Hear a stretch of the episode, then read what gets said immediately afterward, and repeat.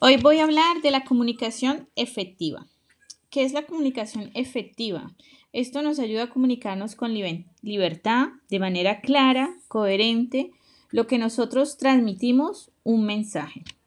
La comunicación es uno de los pilares esenciales en las relaciones humanas. Esto tiene cinco hijos de la comunicación. Bueno, digámoslo así, hijos, que es clara, concreta, concisa, completa y coherente. La comunicación clara fácilmente es comprendida por las personas, que sea muy precisa.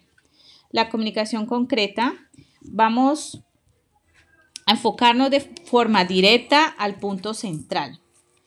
La comunicación concisa, el buen comunicador, simplificar la información que sea resumida, completa, que tenga todos los datos, Coherente, que las ideas estén centralizadas. Las técnicas de la asertividad.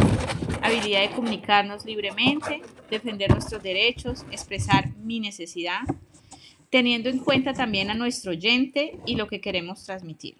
Que haya una armonía, que ambos puedan expresarse, defender sus propias opiniones con respeto. Tenemos que tener siempre ese respeto hacia la otra persona, responsabilizarnos de nuestras emociones, encontrar y buscar lo que se necesita la otra persona. No siempre debemos estar de acuerdo con todo, pero con respeto podemos dar nuestra propia opinión. Em, también debemos de ponernos en los zapatos de los demás. Esto se llama empatía, tener empatía hacia la otra persona. Nosotros tenemos que tener la capacidad de transmitir el mensaje. Unos tips para la clave de la comunicación. Primero, escuchar atentivamente. Segundo, hacer acuerdos. Y tercero, la empatía, lo que acabamos de hablar. Entonces, para, hacer, eh, para escuchar activamente, tenemos que estar atentos, escuchar las propuestas.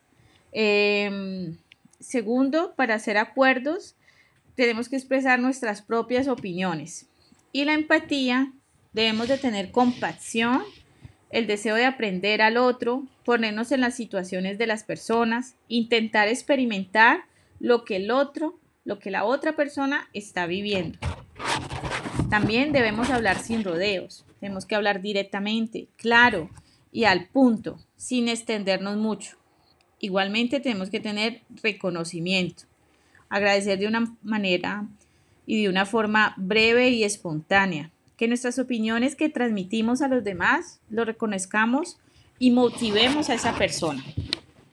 Y por último, la retroalimentación, que es aportar una idea, un cambio, una preparación emocional. Eh, todo esto hacerlo con mucho respeto, mucho cariño.